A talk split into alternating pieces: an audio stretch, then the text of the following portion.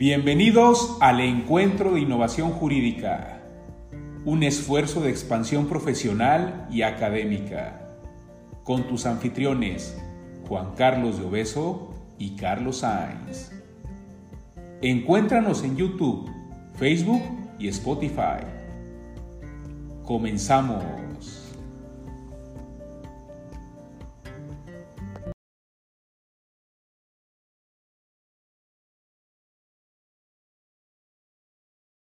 Hola a todas y a todos. La verdad es que me da mucho gusto, como siempre, cada año tenemos la oportunidad de hacer nuestra famosa plática de reformas fiscales. Ya llevamos un tiempo haciendo estas pláticas de manera con cápsulas, con la intención de que cada uno de los temas se pueda analizar en el tiempo que ustedes gusten. Como saben, en la plataforma del encuentro siempre va a estar disponible la página de transformaciones del ITESO también.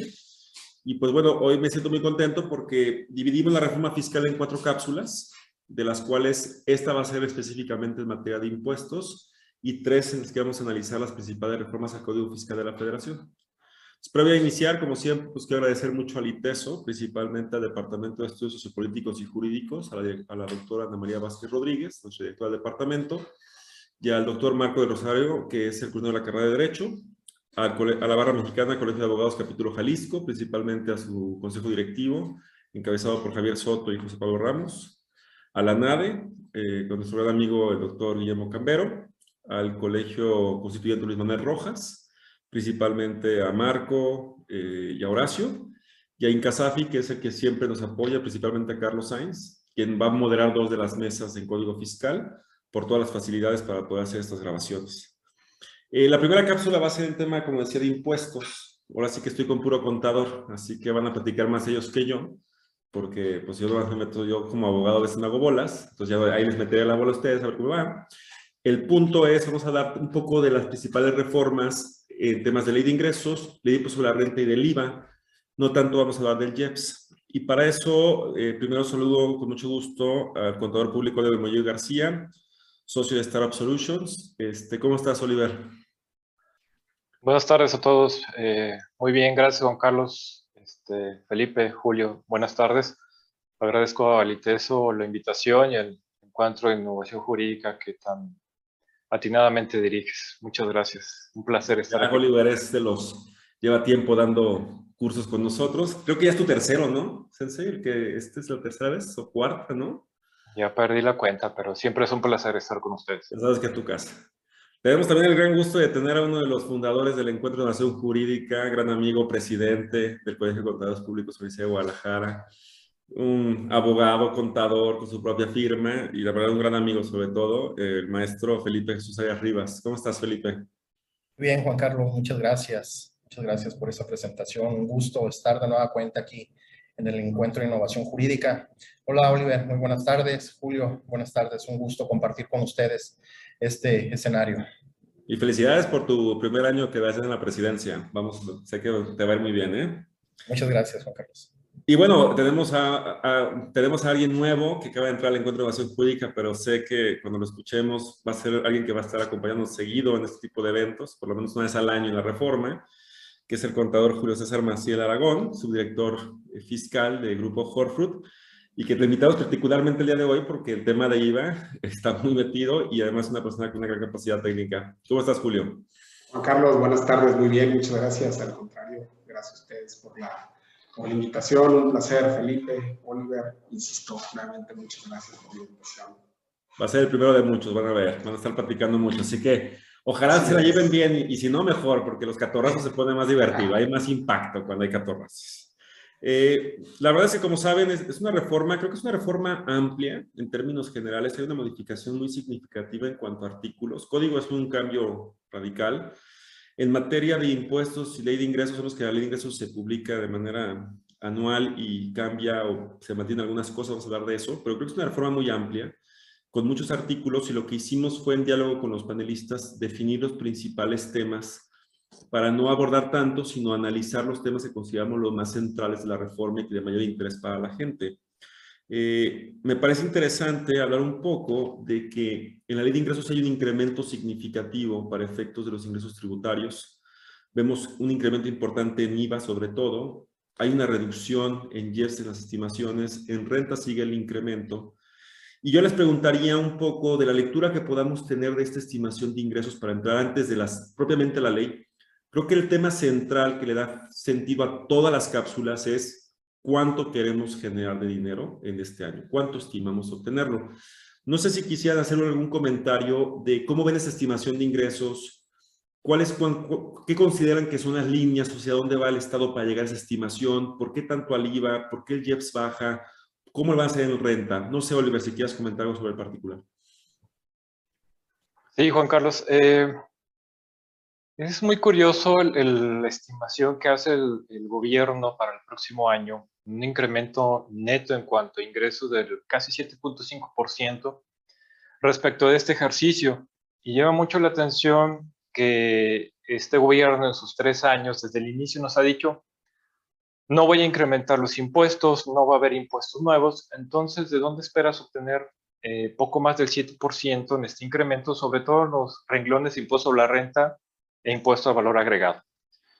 Eh, en mi opinión, apuestan demasiado, creo yo, a este nuevo régimen simplificado eh, de confianza, tanto para personas físicas como morales, como que el gobierno cree o, o, su, expectativa es que todas las personas, tanto físicas como morales, la mayoría migren hacia este nuevo eh, régimen, entre comillas, eh, de confianza para efectos de que paguen sus impuestos.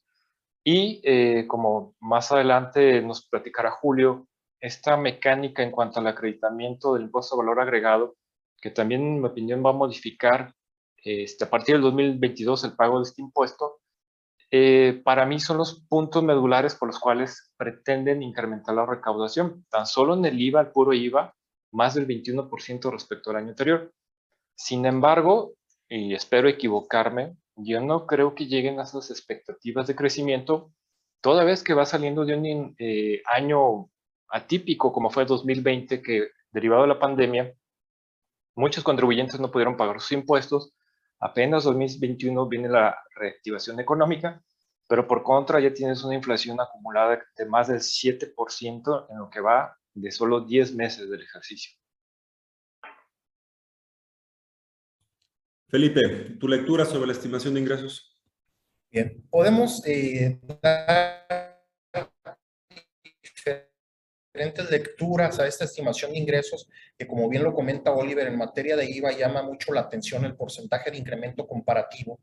Y uno, como él bien lo señala él, pudiera ser esa expectativa que se tiene que contribuyentes del régimen de incorporación fiscal que pueden acceder al estímulo del artículo 23 de la Ley de Ingresos de la Federación migren al régimen simplificado de confianza eh, atraídos por eh, las bajas tasas del impuesto sobre la renta, que es del 2.5, eh, la tasa más alta, comparada contra la tasa más alta de la tarifa actual, que es del 35%, pudiera parecer que es muy atractivo. Pero eso va a ocurrir siempre y cuando no se, asesoren correctamente y, este, y olviden el IVA porque al cambiar del régimen simplificado de confianza, pues van a tener que tributar eh, conforme al IVA y no con las tasas reducidas a que ahorita eh, tienen derecho. Eso es por un lado. Por el otro lado, pues la actividad fiscalizadora del SAT está siendo realmente efectiva.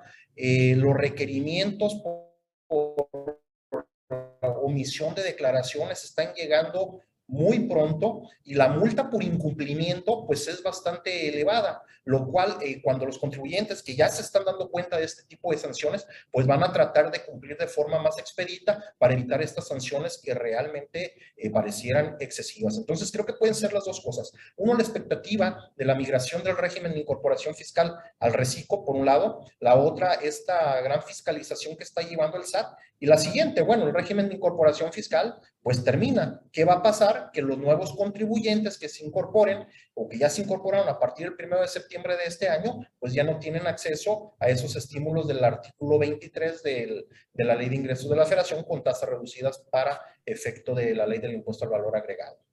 Correcto. Julio, ¿tu, lectura sobre la estimación de ingresos? Fíjate que, que totalmente coincidente, Juan Carlos, tanto con Oliver como con Felipe, en dos sentidos básicamente. La primera, la ampliación de la base de contribuyentes teniendo un, esquema de tributación benévolo, por así decirlo, como bien comenta Felipe, con una tasa máxima del 2.5%, pero lo cual tiene como fondo, considero, es la, la, atracción de todos aquellos contribuyentes a la formalidad y principalmente en la causación del IVA. Entonces, grabar efectivamente el IVA como impuesto de consumo con una base de contribuyentes mayor. Y, y, también, como bien comenta Felipe, la, la, tecnología ha ayudado mucho al SAT para llevar a cabo la, la fiscalización. El, el SAT está fiscalizando con un menor esfuerzo, con un menor costo a través de cartas de invitación, insisto, utilizando la tecnología y creo que una buena prueba de ello es lo que está implementando a través del, del CFDI de traslado y carta aporte, en donde a través de una regulación exhaustiva en cuanto a las mercancías que van a tener tránsito por caminos de jurisdicción federal, pero, pero vamos, esta es la prueba de que al SAT le está, le está resultando eh, fácil, insisto, utilizar la tecnología para poder fiscalizar y donde a través de un clic puede tener una radiografía general de un contribuyente, una estadística general de este y, y poder eh, recaudar a través de cartas de invitación, no a través de un, de un, acto formal de fiscalización, sino a través de, de una carta de invitación que puede tener recursos de manera más rápida, ¿no? por así decirlo. Pues básicamente son esos dos sentidos ampliación de base de contribuyentes a través de este, de, este régimen, en donde va más enfocado al IVA y, y tema tecnológico. Yo, yo, yo, antes de empezar propiamente contigo, Oliver, en ley, de, en ley de ingresos y demás, les hago una pregunta. De la, ya leyeron la reforma, la conocen bien, han estado en varios cursos y demás, pero quisiera hacer una pregunta inicial y porque este es el tema creo central. Oliver, Felipe, eh, Hugo, empezaré con Oliver. Esta reforma fiscal global, ¿Se enfoca en la confianza o en la desconfianza de la gente? Pues yo creo que en la, en la, desconfianza totalmente, porque como tú bien sabes, eh, de los 200 artículos que se reforman a través de esta publicación del 12 de noviembre, más de la mitad corresponden al Código Fiscal de la Federación y van tendientes a aún más generar herramientas de fiscalización para la autoridad. Algo desde el uso de las tecnologías, como bien lo comentaba Julio, en el sentido de que poder utilizar la georreferenciación de los domicilios fiscales de los contribuyentes. El otro día en broma por ahí decían, este, si ves un, un dron arriba de tu casa, pues no, no dudes que sea el SAT que está verificando tu domicilio fiscal. Pero bueno, eh, hablando seriamente, este, sí estamos viendo mayores actos de fiscalización y con estas herramientas, eh, aún, por ejemplo, cuando retorna la obligatoriedad del dictamen fiscal, pues ahora el, mm, en el ámbito del contador pareciera, disculpa lo coloquial, que nos convertimos en el primer chismoso para, para la autoridad, en caso de que como contadores públicos inscritos detectemos que el propio contribuyente está realizando prácticas fiscales indebidas. Entonces, eh, volviendo a tu pregunta original, eh, es una desconfianza total. Eh, pareciera entonces que aún y cuando el Ejecutivo en su propuesta de reforma nos vende la idea de que ya no vamos a necesitar un contador a un gestor para el cálculo de tus impuestos, bueno, yo diría, pues ahora busca un abogado para que te defienda eh, a partir de 2022 en adelante. Felipe, ¿se centra en, en confiar en la gente o en desconfiamos en la gente? Bueno, yo creo que la confianza solo se encuentra en el nombre de los regímenes porque efectivamente ya lo platicábamos en otro foro, eh, Oliver y yo, este, pues la confianza está en la ley del impuesto a la renta, pero la desconfianza está en el Código Fiscal de la Federación, que le incorporaron este, mayores medidas de apremio, ¿no? Entonces, definitivamente yo no estoy de acuerdo o no considero, pues, que esté basado en la confianza de la ciudadanía. Julio. Juan Carlos, totalmente desconfianza. Sabes que, como, también, como le hemos comentado, este, la, la, caja negra o, o, el elemento perverso de esta reforma es la fuerza que le están dando a la razón de negocios para, para ciertas operaciones, o sea, vamos, decisiones, fusiones, reestructuras, ya sea domésticas o internacionales, y si estas, a juicio de la autoridad, sin tener una definición clara de lo que debe entenderse por razón de negocio, pues pudiera este, ser objeto de, de, algún, de algún rechazo, de, este, ya deducciones o algún crédito fiscal. Este, entonces, insisto, yo creo que es totalmente desconfianza. Estos elementos tan subjetivos como, como le están dando fuerza a este tema razón de negocios, en donde no hay reglas claras, se habla de, de, de, un comité que no se sabe quién lo forma, no se sabe cómo está operando para poder este, vamos, que en el ejercicio de las facultades de comprobación el SAT determine que no hay razón de negocios, tendríamos que caer en manos de este comité para efecto de poder advertir si nuestra operación es correcta o no es correcta. Entonces creo que desde ahí es totalmente desconfianza. Que de hecho, en, las cápsulas solamente vamos a tocar este de impuestos, pero tenemos tres cápsulas de código, una facultades de gestión, ¿no? Vamos a, a cuadrar el certificado digital, facultades de comprobación zona de negocios y vamos a entrar al tema de simulación relativa y beneficiario controlador, ¿no? O sea, para tratar de identificar bien las figuras. Pero lo digo porque eh, en la, en la sesión de hoy, este, pues vamos a dar muchas cosas más, un poquito menos más agradables que el régimen de confianza, que los estímulos, ¿no? Y a los abogados nos dejan siempre las malas noticias. Bueno, vamos a ver un poco de su fruto, que también está medio chistoso y cuenta cinco bravas. Bueno, eh, ya habían hecho este pequeño diagnóstico inicial, creo, Oliver, que podemos, este, si les parece bien para hablar de ley de ingresos, eh, le voy a hacer a Oliver una serie de preguntas muy concretas para dar información a la gente y si les parece bien hacemos comentarios breves, ¿les parece? Para tratar de sacar rápido ley de ingresos y sobre todo sacar los temas más importantes. ¿Les parece bien? Vamos, les vamos así y si tiene algún comentario, en cuanto contesta Oliver, vamos dando la respuesta para sacar rápido este tema. Eh, Oliver, primero, Ley de ingresos, modificaciones en tasa de recargos para casa, para tema de pago de créditos a plazos. No, siguen exactamente igual de, lo previsto en 2021, inclusive en 2020, es decir, si yo eh, opto por pagar en parcialidades hasta 12 meses, continúa la misma tasa, 1.26%. Si es hasta dos años, el 1.53%. Y a partir de 24 mensualidades, el 1.82% por lo que los recargos por mora eh, continúan exactamente que, este año, es decir, el 1.47% mensual. Exactamente igual continuamos. Ok. Creo que la siguiente puede ser interesante. ¿Modificaciones en tasa de retención de renta por intereses?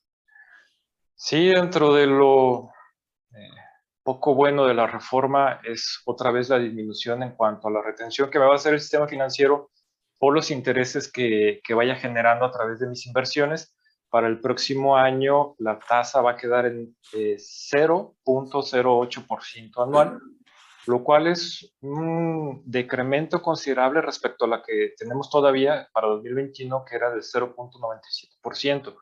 Ha venido a la baja, acorde con la, con la realidad del sistema financiero, en cuanto bueno, a, a menor generación de intereses de inversión eh, es menor la, retención correspondiente. Y ahí para tratar la persona física de recuperar algo del impuesto que le hayan retenido, bueno, pues, a través de su declaración anual y el uso de deducciones personales, pudiera recuperar parte del impuesto retenido. ¿Algún comentario sobre el tema de ese interés? Si les parece interesante. Creo que es algo bueno, ¿no? Felipe.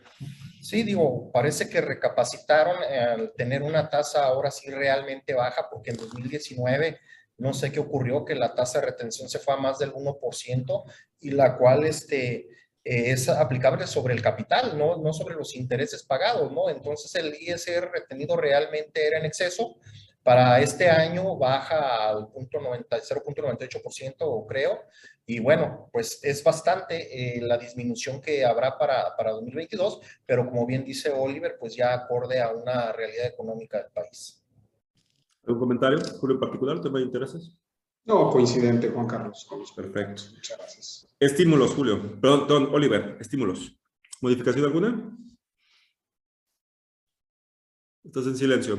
En materia de estímulos, eh, de, igual manera continuamos este, conforme a los que traíamos en este ejercicio. Básicamente, los contribuyentes que realizan actividades empresariales puedan acreditar el IEPS que paguen por la eh, adquisición o importación de diésel o biodiesel o sus mezclas contra el ICR causado en el ejercicio, siempre y cuando lo utilicen en eh, maquinaria general. Inclusive los agapes pueden solicitar la devolución de ese, de ese IEPS pagado y, eh, bueno, esta limitante en cuanto a los ingresos ya la traíamos, es decir, puedes aplicar el estímulo siempre y cuando tengas ingresos menores a 60 millones de pesos. Los contribuyentes eh, dedicados al transporte terrestre público, privado de personas o de carga, y también el turístico, que tienen hace como tres años que los incluyeron, pueden también aplicar este estímulo y continuar aplicando aquel que ya también tenemos varios años, que consiste en eh, acreditar un 50% adicional del gasto por el uso de eh, carreteras y el pago de las cuotas por el uso de las mismas, también sobre el ICR causado en el ejercicio, siempre y cuando este tipo de contribuyentes no rebasen de 300 millones de pesos en el ejercicio. Eh, otro estímulo que tiene, ya sería el tercer año, es para aquellos contribuyentes que enajenen libros, periódicos y revistas, consistente en una deducción adicional del 8% del costo por la adquisición de ese tipo de eh, productos, libros, periódicos y revistas, este, siempre y cuando no rebasen de 6 eh, millones de pesos de ingreso en el año. Este, eh, de todos los estímulos en el impuesto a la renta, es el único que no se considera ingreso acumulable. Es decir, si yo opto por aplicar alguno de estos estímulos, tendré que acumularlos para efectos del ICR excepto el que acabo de comentar, el de eh, los contribuyentes que enajenen libros, periódicos y revistas. Hacen esa aclaración eh, porque por ahí había alguna interpretación de que en el momento de la aplicación del estímulo no era ingreso acumulable, ya queda totalmente eh, definido en la propia ley de ingresos. Ok. ¿Algún comentario sobre estímulos? ¿No? Multas, reducciones de multas. Sí, se prevé también como en años anteriores, en caso de que el contribuyente sea objeto de una facultad de comprobación por parte de la autoridad y decide autocorregirse antes de que le se levante el acta final, tengo una, bueno, ahora reducción. Este, parece que al gobierno no le gusta la palabra condonación, del 50% de las multas, siempre y cuando pague contribuciones, eh, actualización de recargos. Si decido autocorregirme después de que se levante el acta final, entonces eh, la disminución en cuanto a la multa, la sanción nada más será del este, 40%, teniendo que pagar el 60% de, de esa sanción.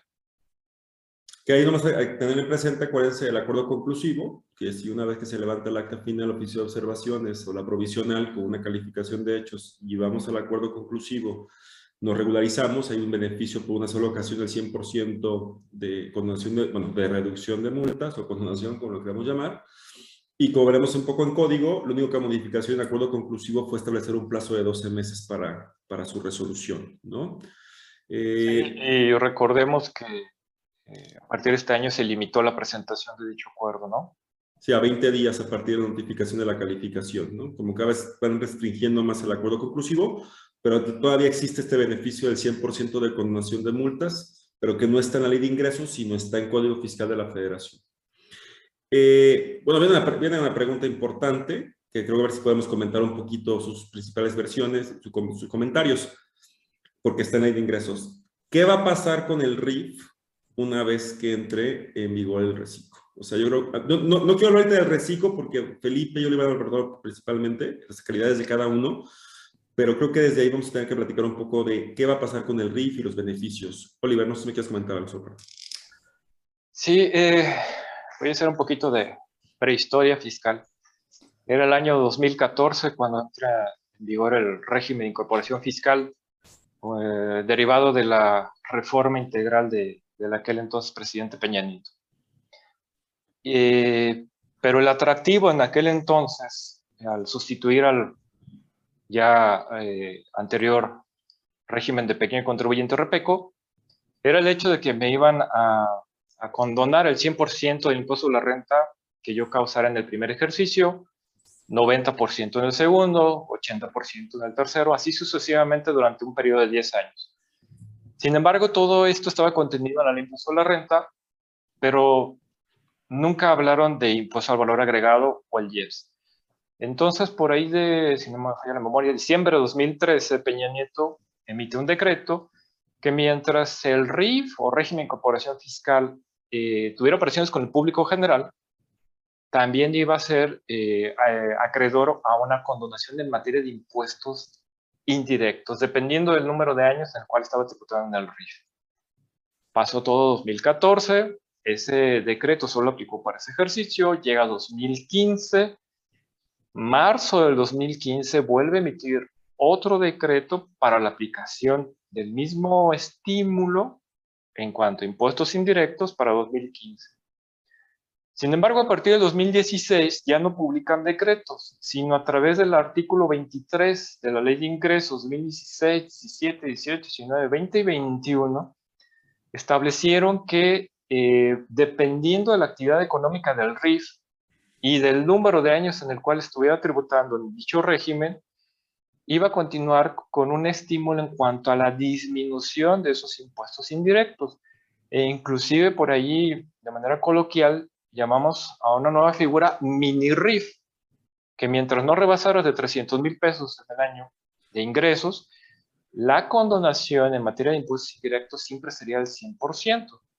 Entonces, el RIF hasta este año, mientras tenga operaciones con el público general, tiene su disminución en cuanto al ICR a través de la todavía vigente Ley de Ingresos 2021, su disminución correspondiente en materia de impuestos indirectos. Sin embargo, con este cambio en cuanto al régimen simplificado de confianza y bajo el entendido de que todo el mundo va a este, migrar hacia este nuevo régimen, pues derogo el RIF. Y entre todos estos cambios, también el artículo 23 ya no se vuelve a replicar para 2022 en los mismos términos. Desaparece entonces la figura, no obstante, a través de una disposición transitoria se establece que si tu RIF está basado de alta a más tardar el 31 de agosto del 2021, podrás continuar aplicando los beneficios de la ley de impuesto a la renta vigente hasta este año y el artículo 23 de la ley de ingresos de 2021. Es decir, eh, en, en, primero, si tú vienes tributado en el RIF, no es obligación que te vayas al reciclo.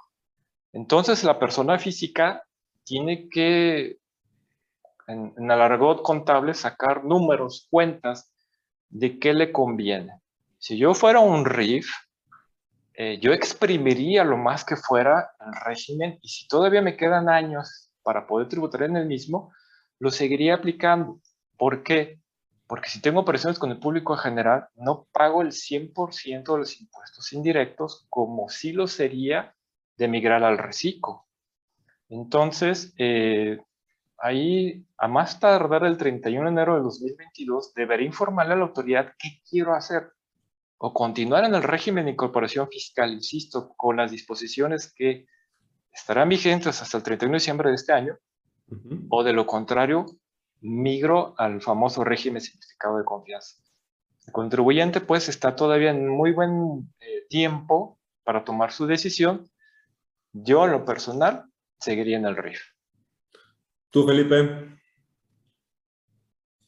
en cuanto a este eh, extinción, por decirlo así, del régimen de incorporación fiscal para los nuevos contribuyentes, bueno, pues ya no van a tener opción. Quienes eh, se inscribieron a partir del primero de septiembre, pues solo van a poder tributar en este régimen hasta el 31 de diciembre y a partir del 1 de enero tendrán que migrar forzosamente al reciclo. Sin embargo, como, lo bien, como bien lo dice Oliver, eh, quienes ya venían tributando en este régimen a través de disposiciones transitorias, pues le van a dar una vigencia mayor a los estímulos establecidos en el artículo 23 de la Ley de Ingresos eh, para 2021 para que puedan seguir obteniendo este estímulo.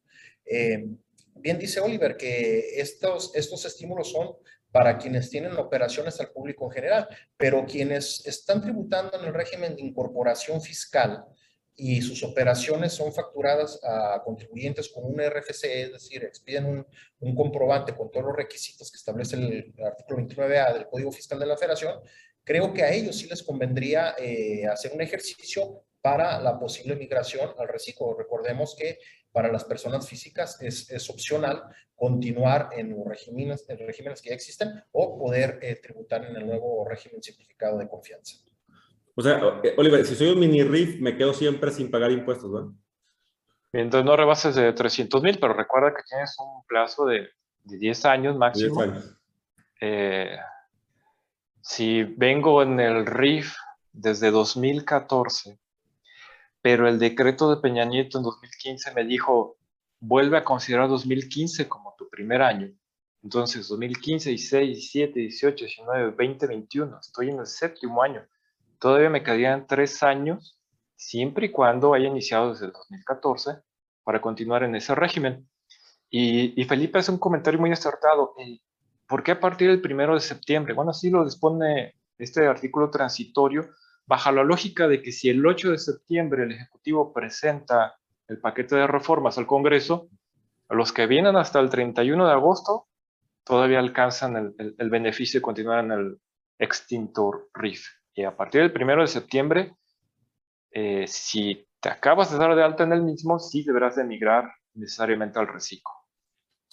Julio, ¿cómo ves el tema? ¿Te parece una evaluación importante? ¿Crees que la gente va a cambiar al reciclo luego? ¿Tú qué, cuál, es tu, ¿Cuál es, podría ser tu, tu, sobre, tu visión sobre esto? Oh, mira, como, como lo comentan, la, lo medular va, de esto va a ser el tipo de operaciones que se realizan, si son operaciones con el público en general o no lo son.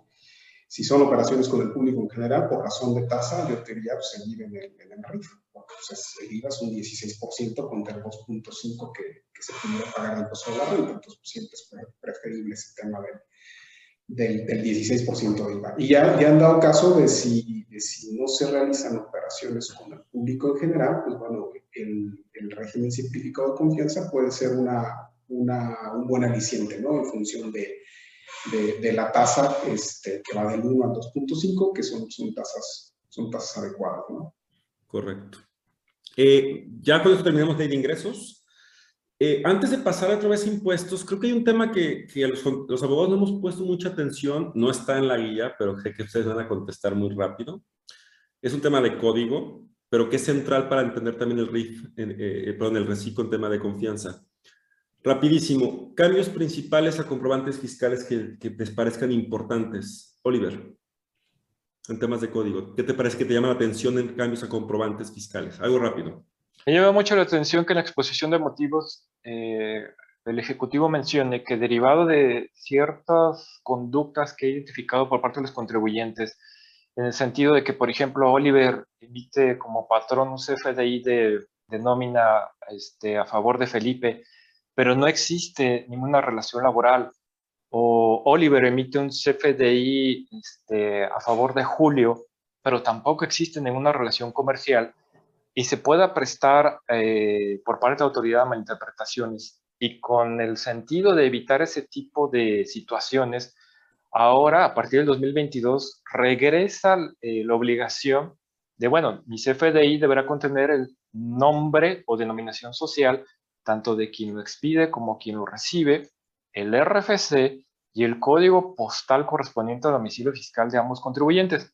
Cuando hoy por hoy, eh, lo que me pareció una simplificación administrativa considerable era que nada más apareciera tu RFC y punto. Me refiero al beneficiario de ese comprobante, eh, simplificando la, la carga administrativa en la emisión de los mismos. Pero ahora volvemos dos pasos hacia atrás insisto, argumentando en eh, tratar de evitar eh, el mal uso de, la información fiscal de los contribuyentes. Yo sinceramente, salvo la mejor opinión aquí de los señores, yo creo que va a continuar el mismo problema y no se va a solucionar con esa nueva obligación. ¿Algún comentario sobre comprobantes fiscales? Digo que, les parece interesante comentar rápido. Bueno, eh, se agrega pues como un, requisito para, las deducciones que el comprobante fiscal contenga el número de permiso tratándose de combustibles, el número de permiso eh, de, la, las, que tienen las estaciones de servicio. Es un requisito adicional para eh, la expedición del comprobante, pero además para deducibilidad. Y también se agrega como un requisito el tema de eh, el uso que se le va a dar al, CFDI y que tengan los complementos, los cuales no estaban a nivel de, de ley ni de código. Correcto. ¿Algún comentario por lo que te parece interesante el tema de comprobantes? No, creo que con, lo comentado por, Felipe y por Oliver, este, básicamente se, se no, gracias, ¿eh? Lo que pasa es que es, un tema que, que, veo que no comentamos mucho ahí con los abogados, lo vamos a comentar mucho, entonces quería nomás centrar esa parte. Vamos a pasar ahora sí a parte más impuestos. Perdón, eh, perdón, doctor. Eh, creo que también es muy importante, otro aspecto muy relevante de los comprobantes es, eh, rápidamente, muchos contribuyentes tienen la costumbre de estar cancelando CFDI de ingresos cuando son objeto de una revisión por parte de la autoridad y no han pagado sus impuestos. Entonces se reduce considerablemente el plazo. Si tú quieres cancelar un CFDI en materia de ingresos, tienes hasta el 31 de diciembre, el ejercicio al cual corresponda, y siempre y cuando la contraparte acepte la eh, cancelación del mismo, porque eh, dice la autoridad en su exposición de motivos, cuando llego y ejerzo facultades de comprobación respecto de años anteriores, el contribuyente se agarra cancelando eh, CFDI de ingresos.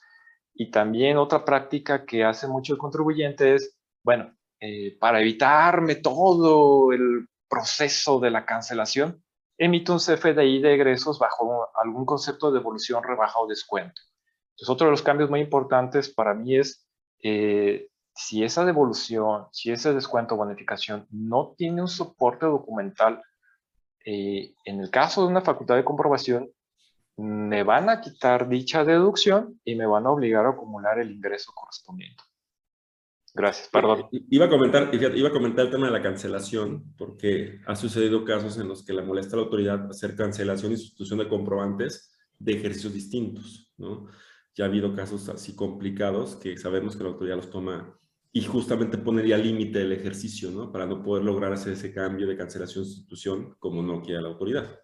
Eh, hemos tenido experiencia sobre eso, ¿no? Eh, creo que aquí el punto interesante podemos pasar allá impuestos propiamente. De tema de IVA, eh, no sé Felipe si de tema de IVA, Julio va a hablar un tema central, como bien decía Julio, eh, como decía Oliver, en el tema del no objeto. Pero antes de entrar al IVA, también te voy a preguntar así de trancazo, pero sé que lo, lo vas a poder resolver rápido. ¿Qué temas te parecen interesantes de IVA así rápidos eh, en temas de tasas y demás antes de entrar al tema del no objeto? ¿Excepto el tema del no objeto? No, Julio va a hablar del tema no objeto. Ah, ok. Pero, pero solamente vamos a enfocarnos principal, vamos a profundizar en el tema de no objeto. Pero si te preguntara de IVA, ¿qué otros temas que no sean el objeto lo te parecen interesantes, así brevemente? Básicamente de IVA fue, fue escasa la reforma, lo más este, trascendental es los ingresos no objeto. Se agrega como tasa 0% eh, la enajenación de toallas femeninas y copas de, de, gestión menstrual, es lo que, lo que se agrega como tasa 0% para impuesto al valor agregado. Correcto. Oliver, ¿algún otro tema de IVA que no sea el tema de hoy que vamos a platicar con, con, con Julio, perdón? Eh, bueno, supuestamente para otorgar mayor seguridad jurídica al contribuyente ya se establece que es tasa cero, o se aclara, mejor dicho, eh, que la enajenación de alimentos para animales eh, y no solo para humanos es a tasa 0%, derivada de una serie de criterios, inclusive por la, parte de la propia autoridad y algunos tesis por ahí que recordarás tuvimos algunos casos inherentes, pero bueno, eh, ya a partir de 2022 se aclara que dicha tasa 0% también aplica para la generación de alimento para animales, pero continúan las mismas excepciones, es decir, saborizantes, aditivos, etcétera, que seguirán grabados a la tasa general del 16%. Perfecto. Creo que era lo más importante, ¿no? El tema de tasas. Pero creo que el tema central, y por eso me, me ha hecho también este Julio, porque es por el tema de que como trabajas, conoce mucho el tema de IVA, está muy, muy, muy, a, muy a la mano con el tema del IVA. Creo que aquí, Julio, y fíjate, he ido a varias pláticas y no pelan mucho este tema, ¿eh? y, creo que es un tema muy importante, es un tema de mucha complejidad, ¿no? Eh, y creo que es importante, si nos puedes ir llevando de la mano, eh, ¿por qué es importante entender qué es una actividad no objeto y qué trascendencia tiene principalmente para el acreditamiento? Sí, claro, mira, aquí como dice el refrán, la tercera es la vencida. Después de tres intentos, creo que ya eh, al Ejecutivo este, le quedó la reforma ya con, con, algo de forma. ¿Y a qué me refiero? Y como dices tú, platicando un poquito el contexto de en qué consiste el acreditamiento. Si yo realizo puros actos grabados, actos del 16%, 0%, todo el IVA acreditable que yo pague, o todo el IVA, perdón, que yo pague, eh, puede ser acreditable en contra de mi impuesto trasladado. Si yo realizo solo actos exentos, luego entonces todo el IVA que yo pague identificado con esos actos exentos no tendrá que ser acreditable. Y el ejemplo más claro de ello es como el, el del doctor, que realiza actos exentos, entonces todo el IVA de sus inversiones o de sus gastos forman parte de su costo, no lo puede acreditar.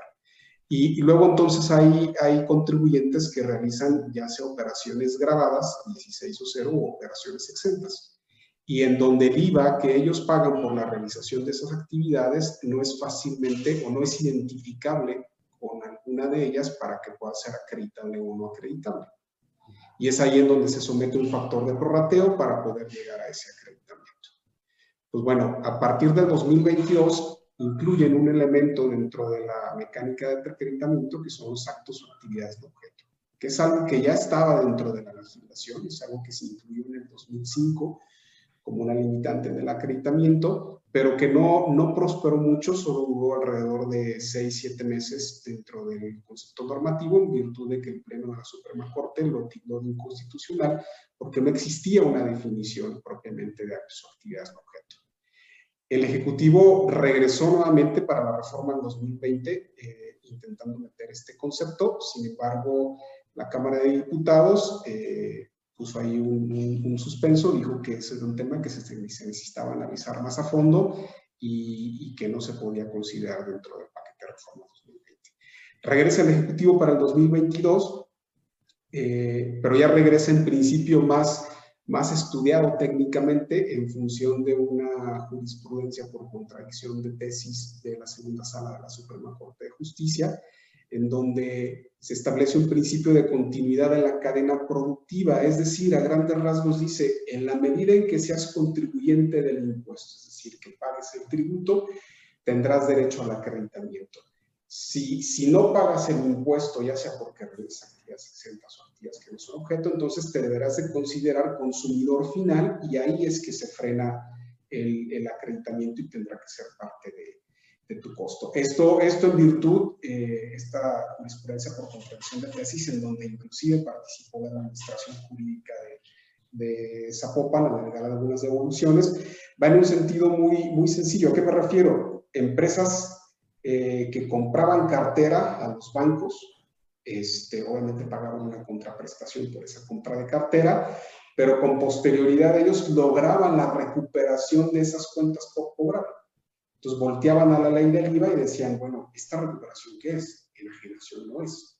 Prestación de servicios tampoco. Obviamente mucho menos constituye un uso goce temporal de bienes. Entonces es un acto no objeto lo que estoy recibiendo como consecuencia de esa recuperación de cartera. Y, y estos contribuyentes generaban, generaban diversos actos a favor de IVA, los cuales solicitaron en devolución. Eh, algunas administraciones bueno, más bien todas las administraciones les negaron la devolución del impuesto, argumentando de que, oye, pues si no eres contribuyente del, del, del, IVA, pues no tienes derecho a acreditarlo. Este, hubo, hubo, tribunales colegiados en donde sí otorgaron el derecho a la devolución, diciendo, oye, pues si no es objeto del impuesto y realiza otras actividades sujetas a la tasa del mismo, pues entonces sí tendrá derecho al, al acreditamiento, pero otros colegiados tienen entonces, en virtud de ello, se genera esta, insisto, esta jurisprudencia por contradicción de tesis, en donde prevalece el hecho de que no podrá ser acreditable todos aquellos impuestos que se paguen y, se realicen actividades de objeto, y es que, que, sale de ahí eh, este elemento ya como una limitante del acreditamiento y como una definición en donde en términos generales los elementos esenciales de la definición es, eh, serán actos no objeto al impuesto los que no se realicen en, territorio nacional, entendamos que la ley del IVA no graba sujeto, graba actos o actividades que se realicen en territorio nacional, o bien aquellos que realizándose en territorio nacional no son objeto del impuesto. Creo que el primer universo es fácil de identificar, es decir, aquellos actos o actividades que no se realizan en territorio nacional y en donde pudiera ser un poco más complejo es, es, el segundo universo, que son, que son aquellas actividades que realizadas en territorio nacional no constituyen una enajenación, una prestación de servicios o un otorgamiento de uso temporal.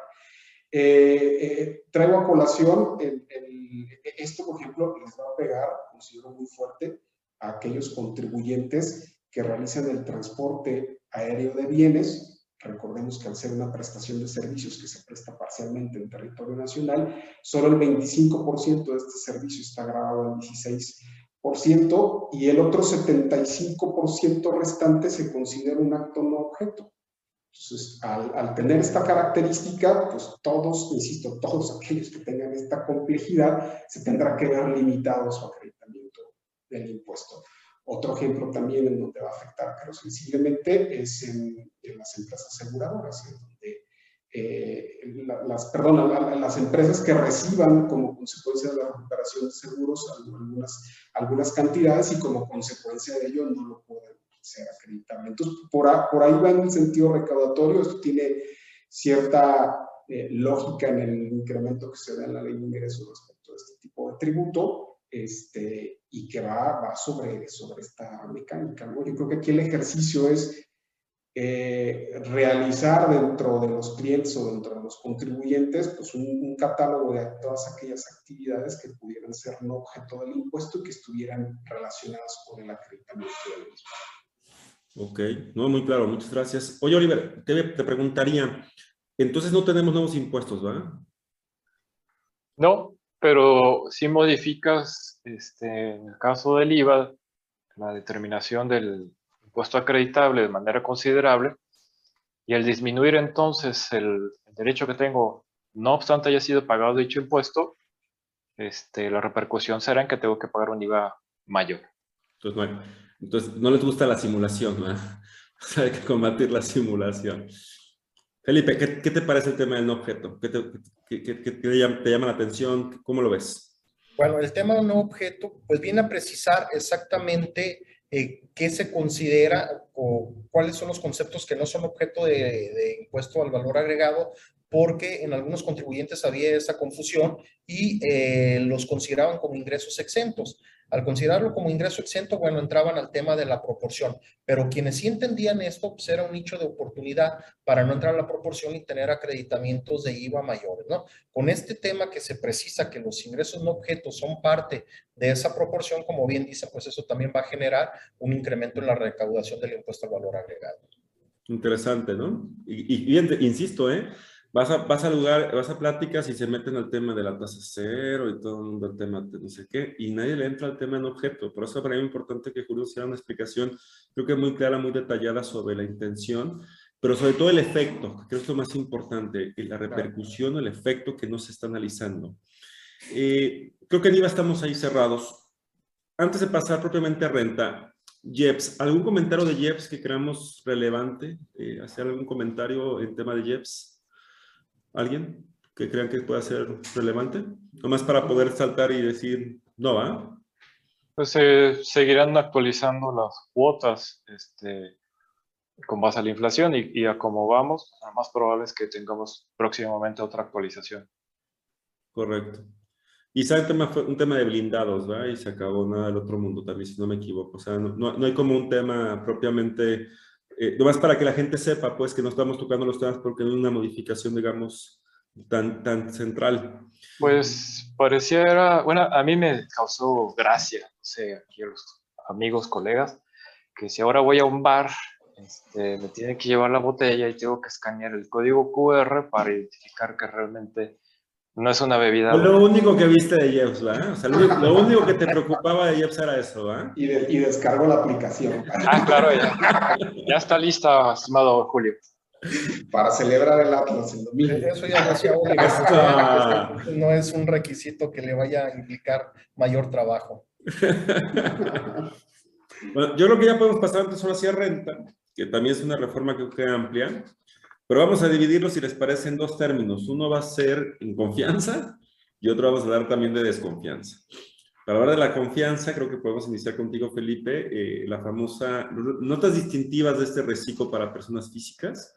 Si quieren, ya hablamos un poco con ley de ingresos, tema de qué pasa con rico y reciclo. Sé si queramos enfocarnos un poco en las notas distintivas de reciclo de personas físicas personas físicas propiamente o acotado a algún régimen? Este, el régimen de personas físicas de reciclo, de régimen de confianza. Ok, bueno, este régimen simplificado de confianza eh, es, es eh, opcional para las personas físicas. Eh, el límite de ingresos que deben de, de mantener o para permanecer en, en, este reciclo es de 3 millones y medio y este importe de 3 millones y medio tendrá que ser eh, para este primer ejercicio comparado con las cifras del año de 2019, que fue un año en el que todavía la economía se pudiera considerar que era, era normal, porque el año pasado y este año con, con el tema de la pandemia, bueno, se entiende que los ingresos eh, de, de, básicamente todas las personas físicas con algún tipo de, de actividad empresarial, o por arrendamiento, eh, se, se, vieron mermados, ¿no? Entonces, por eso está tomando como base los ingresos de, de 2019. Eh, otra de las características, bueno, además de que las tasas son bastante reducidas, la tasa más amplia es de 2.5%, es que el impuesto se va a pagar sobre el total de ingresos sin deducción alguna y que deberá de haber cuando se presta algún servicio o una actividad a una persona moral, esta tendrá que retener 1.25%. Correcto. Eh, Oliver, ¿quién no puede ser reciclo? Físicas. No pueden ser eh, reciclo personas físicas que a su vez sean eh, socios de otras personas morales. Es el, el, primer candado y quiero entender que es así para el hecho de no abusar de la, de la figura y generarle deducciones a, este, a personas morales. Tampoco cuando existe parte relacionada en términos del impuesto a la renta. Eh, y ahí me gustaría hacer una acotación. Este, al desaparecer el, eh, el régimen simplificado para agapes y en teoría obligarlos a, a migrar al reciclo, ahí se les fue, se les barrió, porque muchos de estos agapes pues, pertenecen a sociedades rurales, sociedades eh, eh, cooperativas, tanto de producción como de consumo. Entonces resulta ilógico que si les eh, eliminas el ingreso exento de las 40 UMAS elevadas al año para obligarlos a migrar al reciclo, el primer candado con el que se enfrentan es que no puedo pertenecer a ninguna moral, lo cual es absurdo. Y en algunos eh, boletines que ha sacado la autoridad, ya nos está aclarando que a través de facilidades administrativas o la propia resolución miscelánea fiscal, le van a otorgar la posibilidad de estos agapes para que puedan estar eh, dentro de ese eh, reciclo. Tampoco pueden estar aquí si son eh, residentes en el extranjero. Y muy importante, también hay otro candado. a la autoridad de repente, bueno, vamos a hablar llanamente, no le gustó la aplicación de esa planeación a través de generar ingresos a las personas físicas vía asimilados a salarios. Ya tuvimos un primer candado que no rebasen 75 millones de pesos en el año de ciertos asimilados a salarios. Para que esté tranquilo, Felipe, que no, que no se preocupe. ¿no? Estaba preocupado.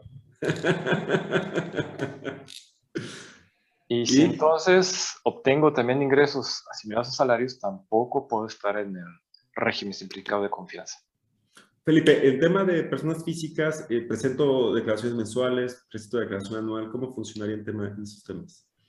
Ambas se presentan declaraciones mensuales, nada más que tiene una mecánica diferente a lo que se venía acostumbrando, que tendrías que ir acumulando tus ingresos y tus deducciones del primer, desde el primer día del ejercicio hasta el último día del mes en que estuvieras calculando y las tarifas iban siendo acumulativas. Ahora es una tarifa mensual y lo tendrás que calcular mes a mes sin acumular ni ingresos ni deducciones para el cálculo del impuesto, pero son mensuales y también hay declaración, declaración anual.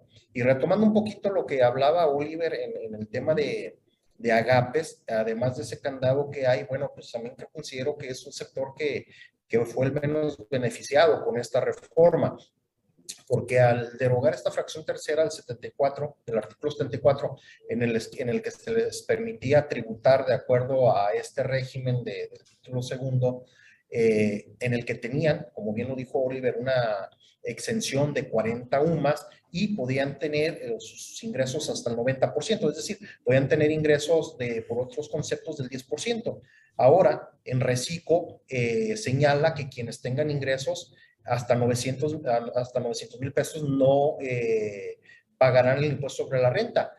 Cuando excedan, lo van a pagar a, a través del reciclo. Es decir, la exención se disminuye. Es, mucho menor 900 mil pesos a las 40 UMAS que, que, estaban consideradas originalmente. Pero más aún, habla de que eh, los ingresos deben de ser al 100% por esas actividades. Ok, o sea, en Agapes tenemos un trato distinto a los que tengan actividades de ingresos por esas cuestiones. Eh, no sé si alguien me quiera comentar, porque se ve muy atractivo esto que decía ahorita Felipe de la tasa, ¿no? Creo que 2.5 comentaste, ¿no, Felipe? Como máxima tasa. Pero me imagino que ha de ser también un cambio importante en PTU, o ya no pagan PTU, o cómo funciona la PTU, Felipe. La, la, PTU pues va a, va a seguir pagando, pagándose porque es este, un derecho laboral. Y este, aquí es una pregunta interesante porque señala la, la, la Ley Federal del Trabajo que va a ser sobre la base grabable. ¿Cuál es la base grabable para, para el reciclo? Pues el 100% de los ingresos, porque sobre ese eh, se, se, tiene que pagar el impuesto. Entonces, aquí honestamente ha quedado en el aire cuál va a ser la base. Digo, lo, si atendemos a la Ley Federal del Trabajo y nos vamos a cuál va a ser la base, pues estaríamos teniendo una base realmente eh, irreal para efecto de la, del pago de la PTU. O sea, Pero, 10%, ¿no? Que es el 10%. Imagínate, eh, ISR tasa máxima 2.5 y PTU 10%, pues es, es, realmente absurdo. Ahora, esta, esta reforma quedó mucho a deber desde mi punto de vista porque en los diversos ordenamientos que se reformaron, eh, señala bastante que se darán a conocer mediante reglas de carácter general. ¿Qué esperamos? Una resolución miscelánea bastante nutrida y se está eh, trasladando ese, ese tema de, de, de, las contribuciones y de las obligaciones, etcétera, a una miscelánea fiscal que creo que pudiera, pudiera en algún momento eh, extralimitarse a a lo que debería ser. Solo reglas de carácter general que no modifiquen eh, los elementos sustanciales de los tributos. Julio, ¿tu opinión sobre el reciclo personas físicas? Fíjate que, que, que, aquí hemos hablado de, de, de, que solamente se basa en los ingresos, pero, pero ojo, o sea, si, si realizamos actos grabados para efectos del IVA, este, nos deberán importar los ingresos, pero también las deducciones. No deberemos perder de vista las deducciones y que éstas cumplan los requisitos de deducibilidad para que puedan ser acreditables. Entonces, aun y cuando para impuesto a la renta le interesa solo el ingreso, para efectos de IVA sí tendremos que estar con una observancia muy particular respecto de, de lo que pueda ser deducible para que a su vez pueda ser acreditable. Entonces, con esto que comenta Julio, que me parece, me parece central, ¿eh? Yo creo que si, si, tomamos en cuenta la determinación de PTU y que voy a pagar IVA y tengo que acreditar, yo te preguntaría, Oliver, entonces no necesito contador, ¿verdad? El régimen me quita los contadores. No necesito gestores que me hagan mi declaración. ¿Estás de acuerdo? No, no, doctor, todo lo hará un algoritmo a través de la página, si es que no se cae, donde te va a determinar todo el impuesto en base a los FDI que tú hayas emitido y efectivamente cobrado. Pero como bien lo señala eh, Julio, Imagínate un RIF que migra a dicho régimen, eh, que no está acostumbrado a pagar este, sobre operaciones público general y que ahora en este nuevo eh, régimen simplificado de confianza no tiene un equiparable al estímulo en materia de indirectos, eh, pues tendrá que ahora estar pagando IVA, pero necesita entonces ahora guardar sus comprobantes, pedir factura, este, al final creo que es muy aventurado decir que el contribuyente no va a necesitar de alguien que le auxilie en la terminación de los impuestos. Correcto. Bueno. ¿Algo más que queramos comentar de reciclo físicas? ¿Alguien más? ¿Algo, algo que se haya quedado más o menos? ¿No?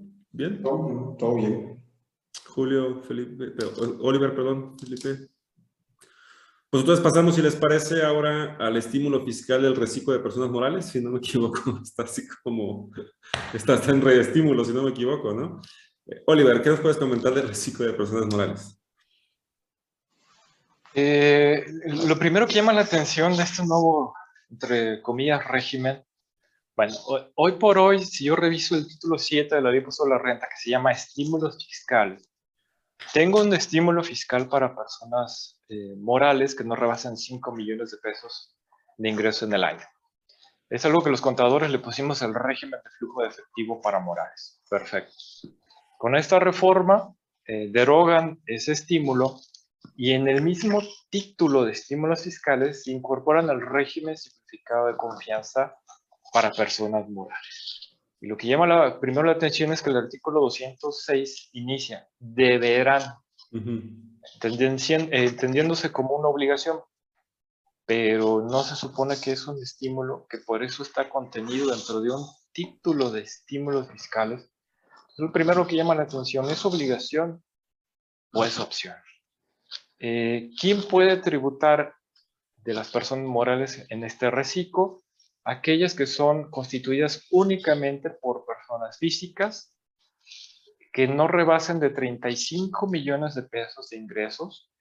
Y eh, si yo voy a iniciar actividades, yo persona moral, cuando estime que no rebase de esos 35 millones de pesos en el año. Si en algún momento lo rebaso, a partir del ejercicio siguiente deberé tributar en el régimen general personal morales conforme al título 2. Lo atractivo, entre comillas, eh, igual que insisto que el régimen todavía está vigente hasta el 1 de diciembre de este año, es que voy a tributar en base a flujo de efectivo. Es decir, acumulo hasta que efectivamente eh, cobro, deduzco hasta que efectivamente pago gastos, eh, inversiones. Y otro cambio atractivo es que mis inventarios, la adquisición de mercancías se deducen a la compra y no hasta que se enajena el inventario a través del costo de lo vendido. Eh, pareciera entonces eh, un régimen más justo, entre comillas, porque ya no voy a necesitar de un coeficiente de utilidad basado en un ejercicio inmediato anterior que, o en ejercicios anteriores que nada tienen que ver con mi realidad actual y que a veces obliga a la persona moral a realizar pagos profesionales en exceso respecto de su eh, realidad económica. Y lo vivimos en el 2020, cuando traía coeficientes de utilidad altos y tenía que estar pagando provisionales a cuenta del anual. Eh, aquí quiero hacer también un breve paréntesis. También dentro de las reformas en renta es de que ya se aclara la posibilidad de disminuir ese coeficiente de utilidad.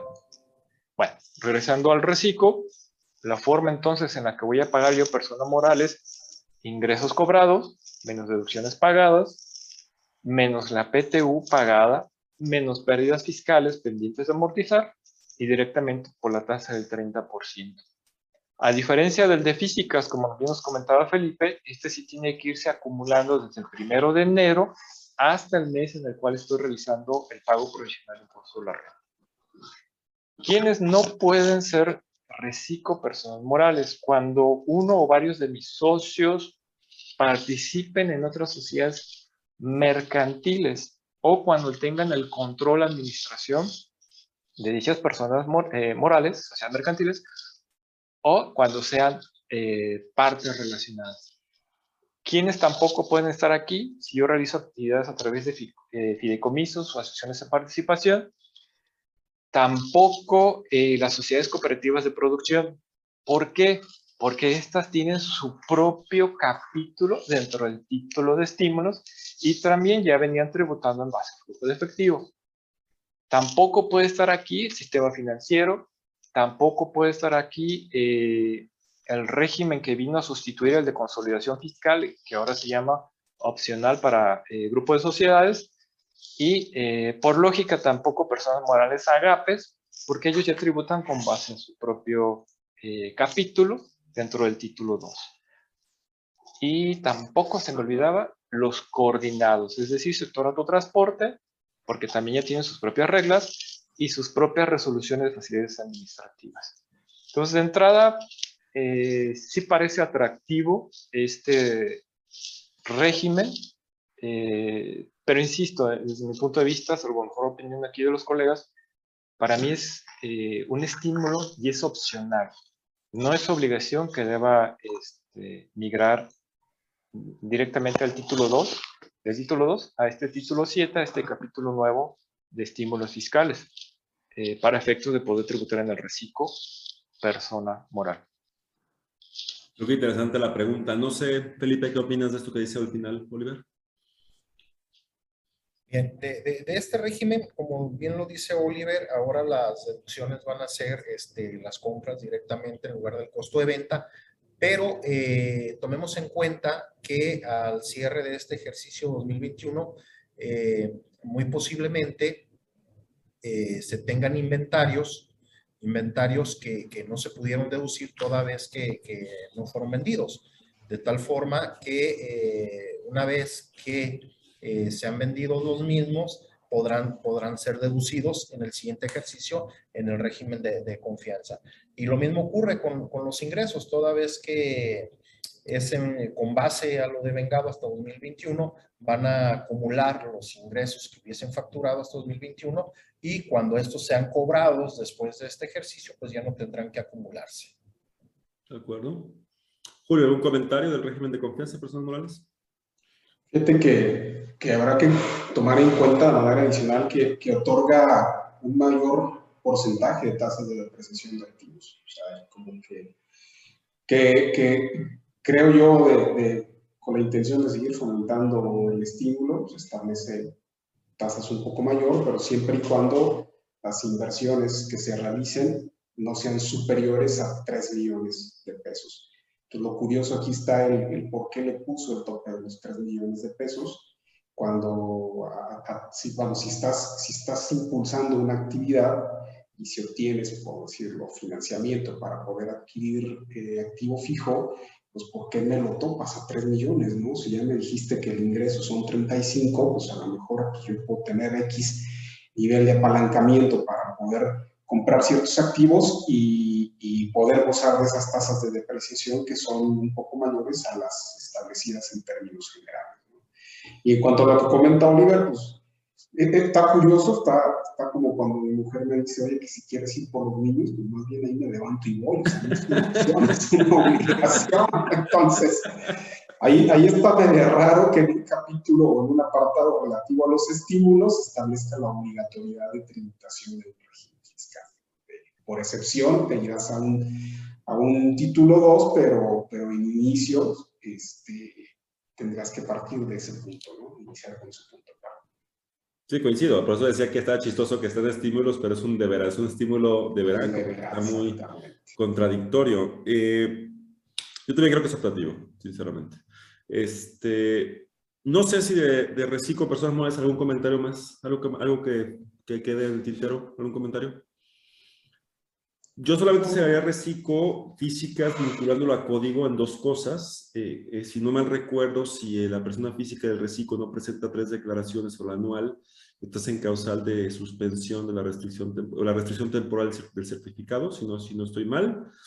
Y se establece como una calificativa del delito de, de defraudación fiscal si se quiere acudir a una simulación del reciclo de persona física con los trabajadores, ¿no? Creo que son los temas en los que está vinculado este régimen en código. No sé si, si estoy bien, si estamos en lo mismo. Sí, nada más también eh, en el comentario para ampliarlo hay un transitorio que me dice, ok, uh, no me presentas esas tres declaraciones, este, te perdono, pero siempre y cuando me presentes la declaración anual 2022. Ah, ok. Para no sacarte del régimen, como supone que es algo nuevo, este, no importa si no me las presentas, pero sí preséntame el anual. Y, bueno, ahí también dejar el comentario. Este, como bien lo señaló Felipe, pues hay una, una tabla correspondiente al impuesto anual. Pero entonces, si tengo ingresos de otros capítulos, debo presentar dos anuales. Una por el reciclo, que tiene su propia tabla anual, y otra de los demás capítulos. Creo que es algo que también deben aclarar en su oportunidad.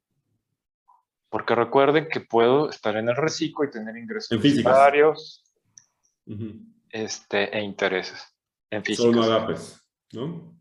Así es. Ok. Bueno, creo que el régimen de confianza pues está bien, pero pues pasemos ahora un poco a la desconfianza, ¿no? Eh, no sé, Julio, creo que tampoco se ha hablado mucho en los foros y creo que también es interesante dialogarlo. Este tema de la propiedad y, cómo se desmembra a veces la propiedad entre nueva propiedad y su fruto, eh, eh, creo que es importante si, nos puedes dar un poquito el contexto y cuál es la intención de la reforma en términos de usufructo y nueva propiedad.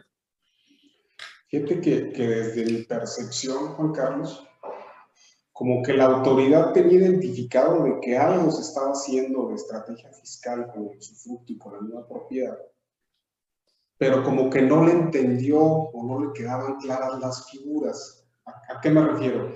Ya con anterioridad existía un criterio no vinculativo que te decía, oye, si enajenas la nueva propiedad, o sea, entendamos que la propiedad está en, el, uso y el disfrute de, de, esta, que es el usufructo, y en el derecho de disposición, que la nuda propiedad. Entonces el criterio normativo decía, oye, si enajenas la nuda propiedad, mm, realizará una práctica, una práctica fiscal indebida aquel que confronte contra el valor de enajenación de la nuda propiedad el monto original de la inversión de todo el bien. Y hasta ahí en cierta medida es razonable, porque si bueno, pues, puedo, puedo generar pérdidas fiscales artificiales a través de esa enajenación de una propiedad con un valor eh, simbólico y comparar todo el costo de adquisición, todo el monto de la aplicación.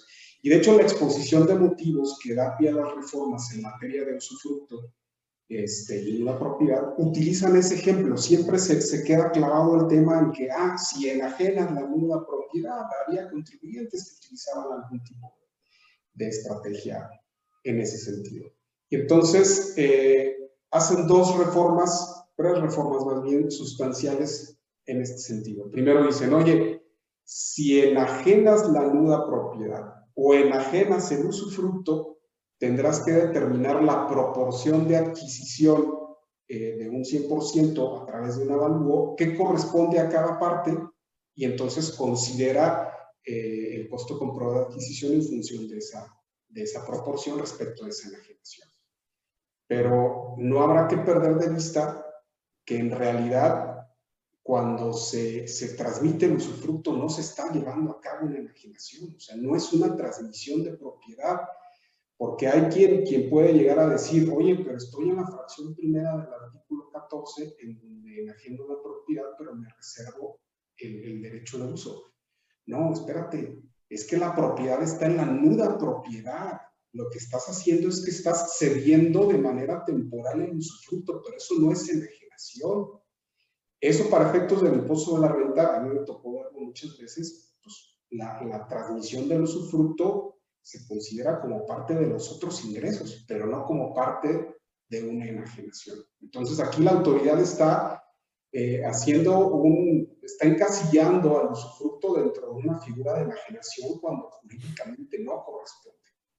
Esa es, la primera. Y la segunda es que dice, la, dice el, Ejecutivo, oye, cuando se, se reúna de nueva cuenta la calidad, la nueva propiedad y el usufructo, el que tenga la nuda propiedad va a considerar un ingreso acumulable respecto del valor del usufructo que se incorpora siempre y cuando, o más bien, determinado en función de un, de un avalúo que se practique para tal efecto.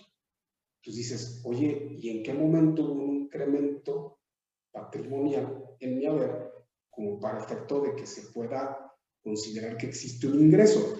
Yo sé que son figuras totalmente diferentes el usufructo y el arrendamiento, pero creo que el ejemplo pudiera aplicarse en este sentido. Si yo rento mi casa, y obviamente pues yo tengo la propiedad, pero estamos en un tercero, un contrato de arrendamiento, porque cuando se finiquite el contrato de arrendamiento y entonces yo la pueda usar, curiosamente ahí dice el fisco, ahí hay un ingreso, evalúalo. ¿Por qué? Porque pues el usufructo regresa a ti. Este, esto da una serie de distorsiones en, ingresos.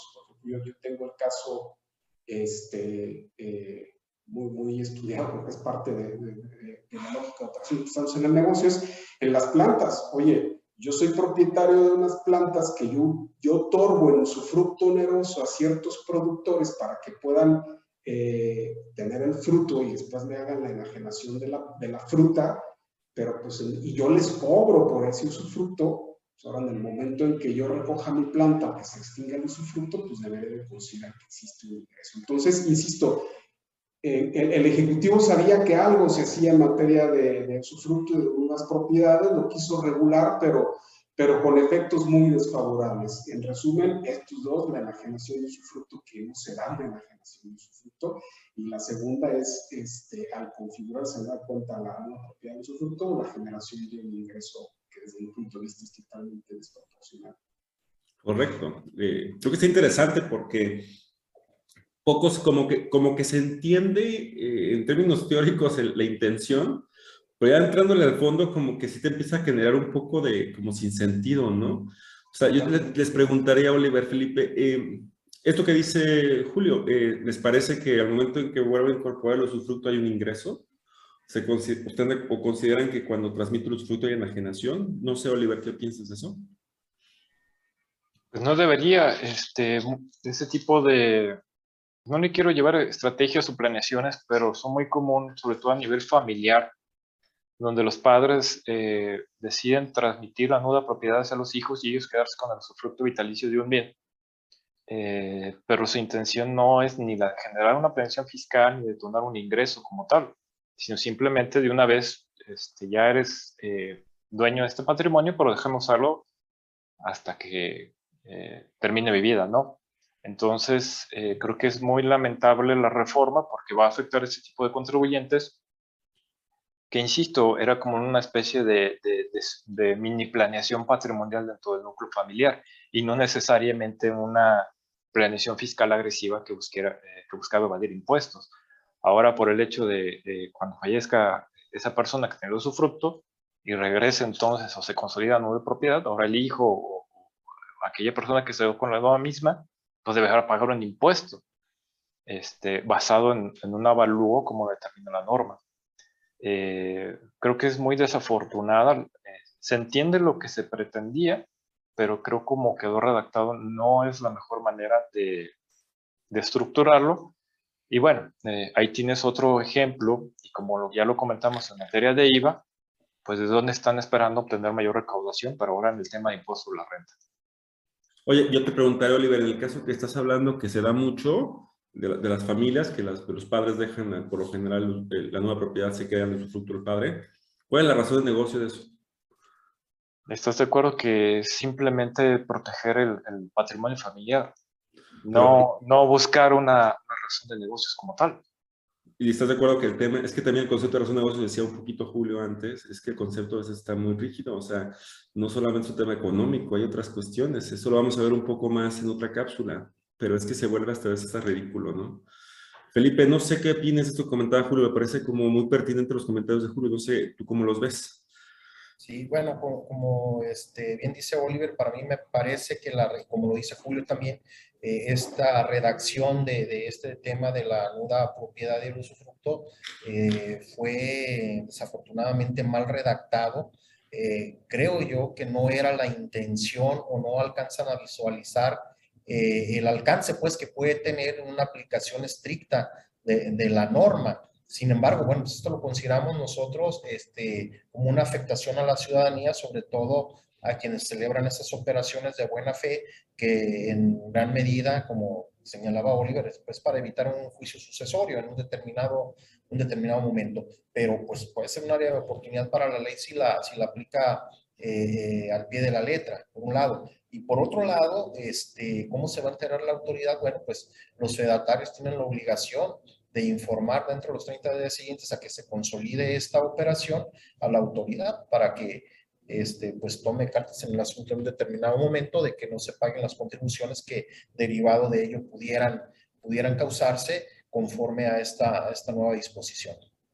Fíjense que yo soy de los pocos, de los pocos que siempre quieran estar amparando a la gente cada reforma fiscal, ¿va? Pero creo que, creo que este, este, este apartado en particular sí, tiene, sí, podríamos analizar en términos de inconstitucionalidad, ¿no? Ahorita platicaba un poquito, Julio, el tema de la proporcionalidad.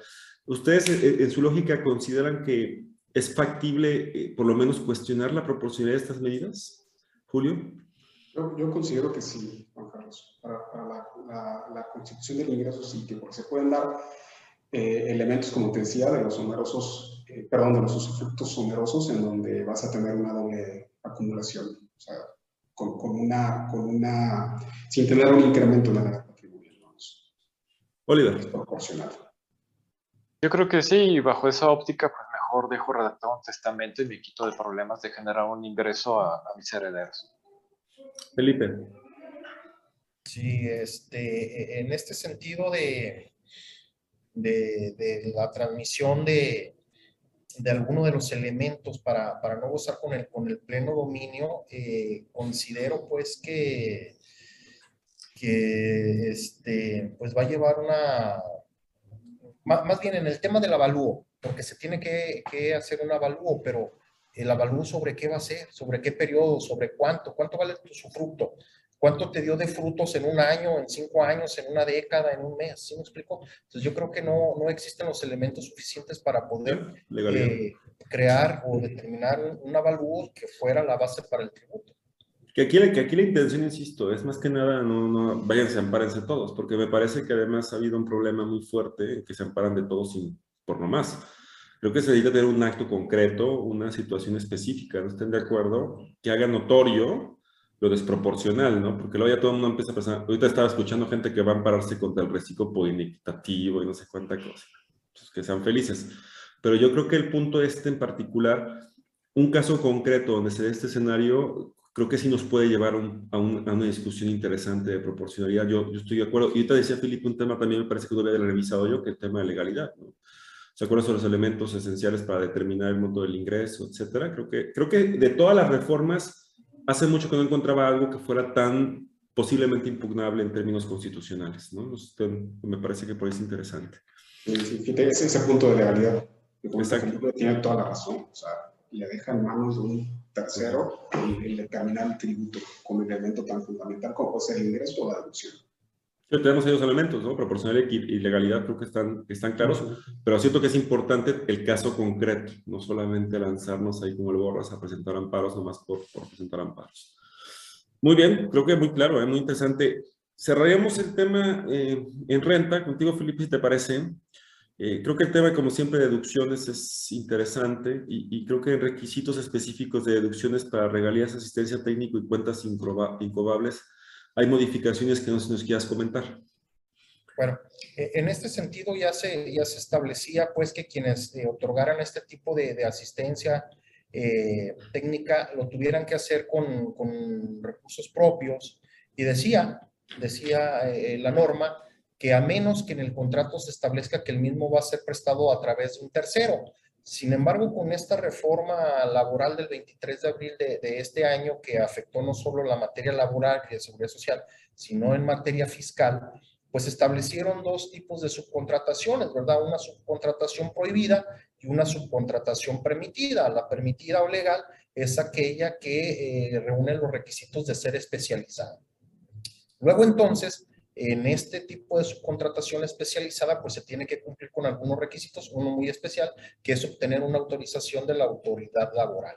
Esto se lleva a materia laboral y ahora en, materia de, deducciones, bueno, eh, se elimina el tema de que diga en el contrato, eh, que el contrato señale que va a ser prestado por un tercero, pero señala que, bueno, que puede ser siempre y cuando lo que señala el artículo 15 del Código Fiscal de la Federación, que a su vez te remite al artículo 15 de la Ley Federal del Trabajo, que habla de ese registro en el padrón de, empresas eh, que otorgan un servicio eh, especializado. Entonces, para el REPSE. Entonces, para, para que sea deducible, bueno, se tendrá que contar con eh, ese, registro en el padrón de, la autoridad laboral, que es el REPSE. Este, ¿No les parece a veces que cuando estamos platicando nosotros estamos como en otro idioma ya? Cuando nos podemos juntar un día a comer y podemos hablar de que ya viste el Edo que era un EFO, pero se metió a RIF, pero cuando se metió al RECICO le quitaron el CFDI, ¿no? Porque no tenía Repsen, ¿no? ¿Estás de acuerdo? O sea, como que ya tenemos nosotros una fiesta, ¿no? De claves, enorme, ¿no? Es correcto. Cuentas incobrables, Felipe, ¿algún comentario? Cuentas incobrables, bueno, también se, también se reforma el requisito para, para poder deducir aquellas eh, cuentas eh, que no se pudieron cobrar toda vez que de acuerdo a personas morales del título segundo que, que acumulan el ingreso conforme a lo devengado, pues el impuesto ya lo pagaron. Si no lo pudieron cobrar, bueno, pues hasta el día de hoy era suficiente eh, llevar a cabo o presentar el escrito inicial de demanda y ya estaríamos cumpliendo con el requisito para poder reducir. Pues ahora tenemos que tener, eh, agotar la, eh, todo el procedimiento y demostrar que al fin de cuentas no se pudo llevar a cabo la ejecución de, la cobranza. Es decir, no basta con presentar la demanda como hasta ahora 2021, sino que hay que concluir todo el procedimiento y además demostrar que no se pudo ejecutar. Y más ahorita que tenemos unos tribunales poco colapsados con el tiempo de la pandemia y todo el tiempo que suspendieron, o sea que va a estar rápido hacer deducir las cuentas incobrables. No sé, Julio, el tema de cuentas incobrables, ¿tu opinión? ¿Algún comentario?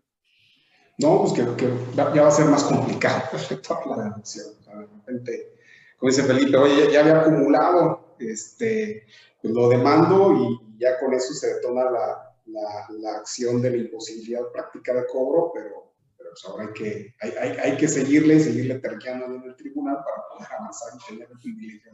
Sacarlo rápido. ¿Tú, crees ¿Tú crees, Oliver, con el tema este del usufructo de una propiedad, cuentas incobrables y lo que platicábamos antes, no hay nuevos impuestos? Nuevamente no, doctor, pero otra vez los, los pequeños grandes cambios tendientes a generar mayor recaudación.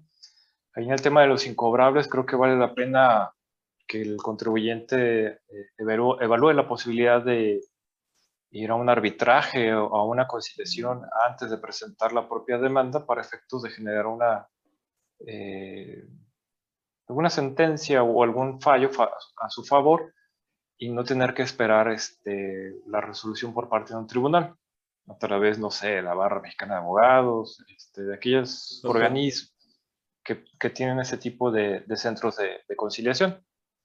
Eh, claro, habría que reestructurar el contrato en tal sentido de antes de, iniciar algún proceso legal, obligar a, iniciar ese tipo de, conciliación o arbitraje. Esto luego van, a, meter a los conciliadores y luego los van a meter como a los notarios, ¿no? O sea, ¿no? Pero vamos a darle chance a que empiecen contra ellos.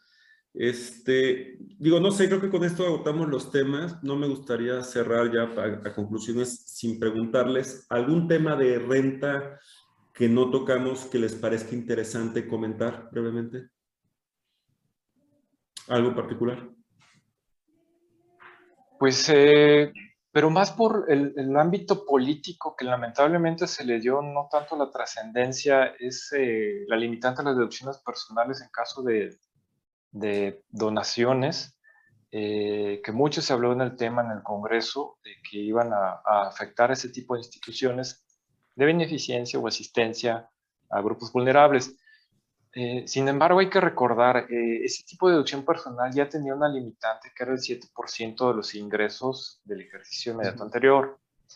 Ahora el cambio es que la limitante también en materia de ese tipo de deducciones personales, pues le aplicará aquella global que se refiere a que no podrán exceder el total de mis deducciones personales de un 15% de los ingresos o 5 UMAS elevadas al año, lo que sea menor.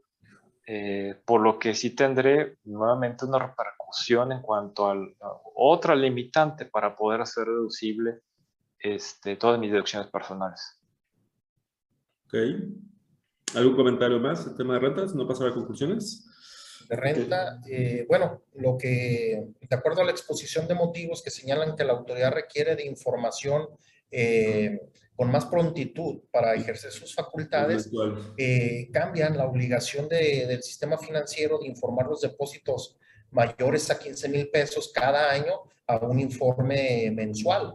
Entonces, la autoridad va a tener, ahora sí, cada mes aquellas personas que hayan efectuado depósitos en efectivo por más de, de 15 mil pesos y bueno, por lo menos eh, recibirán una carta de invitación y tal vez su, su estimado de impuesto sobre la renta que deberían de pagar. Correcto. No sé, ¿algo más? Pasamos si quieren a conclusiones. Nos vamos a pasar a conclusiones si les parece. Iniciamos contigo, Julio. Eh, ¿Cuál es tu, tu, sentir sobre la reforma, si quieres de manera general particular? ¿Alguna conclusión en particular? Fíjate que, que, yo creo que el, el, resumen está en lo que comentó Oliver, esos pequeños cambios que parecía que son trascendentes, pero que tienen muchísimo fondo. El tema de la eliminación del agave para personas físicas, el tema de la limitante en materia de capitalización del GAB, ese es un tema que también se me hace para mí muy sensible porque limita mucho la, la inversión principalmente extranjera, meterle trabas ahí al considerar eh, al, considerar la limitante en la, en de los intereses, este tema de usufructo este, y este tipo de cuestiones. Entonces yo creo que, que, la bandera con que sale el Ejecutivo es la creación de los regímenes de confianza, pero, pero por acá está ahí metiendo dos, tres temas muy estratégicos que van con fines totalmente recaudatorios y, y, que algunos de ellos tienen un sentido Sí, nosotros estamos en, código muy metidos en el, en el, en el, el certificado sello digital y razón de negocios y el controlador a veces no lo estamos haciendo tan importante cuando creo que va a ser central. Felipe, conclusiones. Bien, pues considero que es una, una reforma desde mi punto de vista con aciertos y desaciertos. Pero bueno, me voy a centrar nada más en el, en el, régimen simplificado de confianza de personas morales, que creo que es un régimen que puede ser un poquito más, más justo eh, al momento de tributar este, sobre lo efectivamente cobrado. Correcto. Oliver. Pues eh, esperemos mayores actos de fiscalización por parte de la autoridad, mayores eh, gestiones. Hoy por hoy, este, la autoridad sabe cuánto genero de ingresos, cuánto gasto, eh, cuánto estoy omitiendo en su caso en el pago de los impuestos. Entonces, creo que en materia fiscal va a ser un año bastante complicado para los contribuyentes. Correcto. O sea, creo que el, el comentario es, este, van a estar duros, ¿no? Los catorrazos.